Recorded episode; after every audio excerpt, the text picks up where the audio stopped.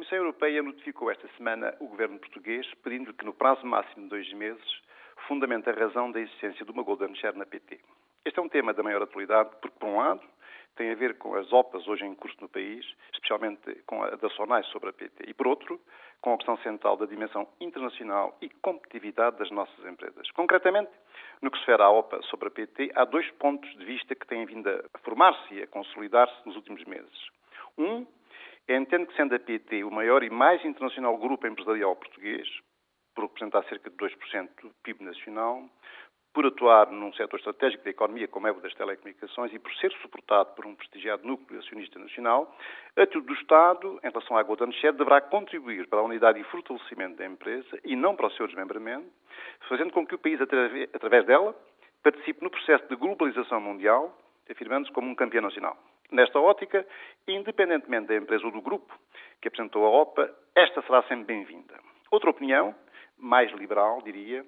entende que o que é importante é a concorrência e o mercado, independentemente da manutenção ou não da unidade e dimensão empresariais e do centro de decisão ser ou não ser nacional, depreendendo-se assim que recomendaria ao Governo uma atitude mais conciliatória com Bruxelas nesta questão da Golden Share, aceitando eventualmente a sua eliminação. No primeiro caso, o da manutenção da PT como uma um campeão nacional no setor das telecomunicações, estamos a falar de um grupo empresarial que, sendo de raiz e controle nacional, apesar de ter o maior valor bolsista em Portugal, a sua dimensão é oito vezes menor do que a dimensão da Telefónica de Espanha. Sendo o maior investidor e empregador nacional, já tem hoje mais trabalhadores no estrangeiro do que em Portugal. O seu volume total de negócios, cerca de um terço, já é proveniente de operações localizadas no estrangeiro, em particular dos países da lusofonia, incluindo o Brasil, onde, como se sabe, é líder em todos os negócios. No segundo caso,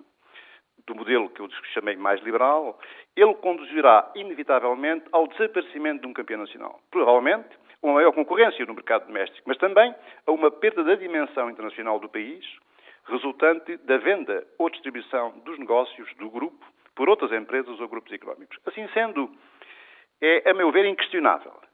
que a existência no país de um campeão nacional é não só o modelo que, em regra, induz maior inovação, criação de valor e retenção de talento, como é ainda aquele que melhor responde às modernas correntes de uma economia globalizada. Se foi esta a razão que levou o Sr. Ministro de Estado e das Finanças a afirmar, em resposta à Comissão Europeia, não estar disposto a abdicar da Golden Share e que vai utilizar todos os mecanismos jurídicos ao seu alcance para defender o seu ponto de vista, parece estar no bom caminho. A meu ver, o que ele está a fazer não é mais do que procurar defender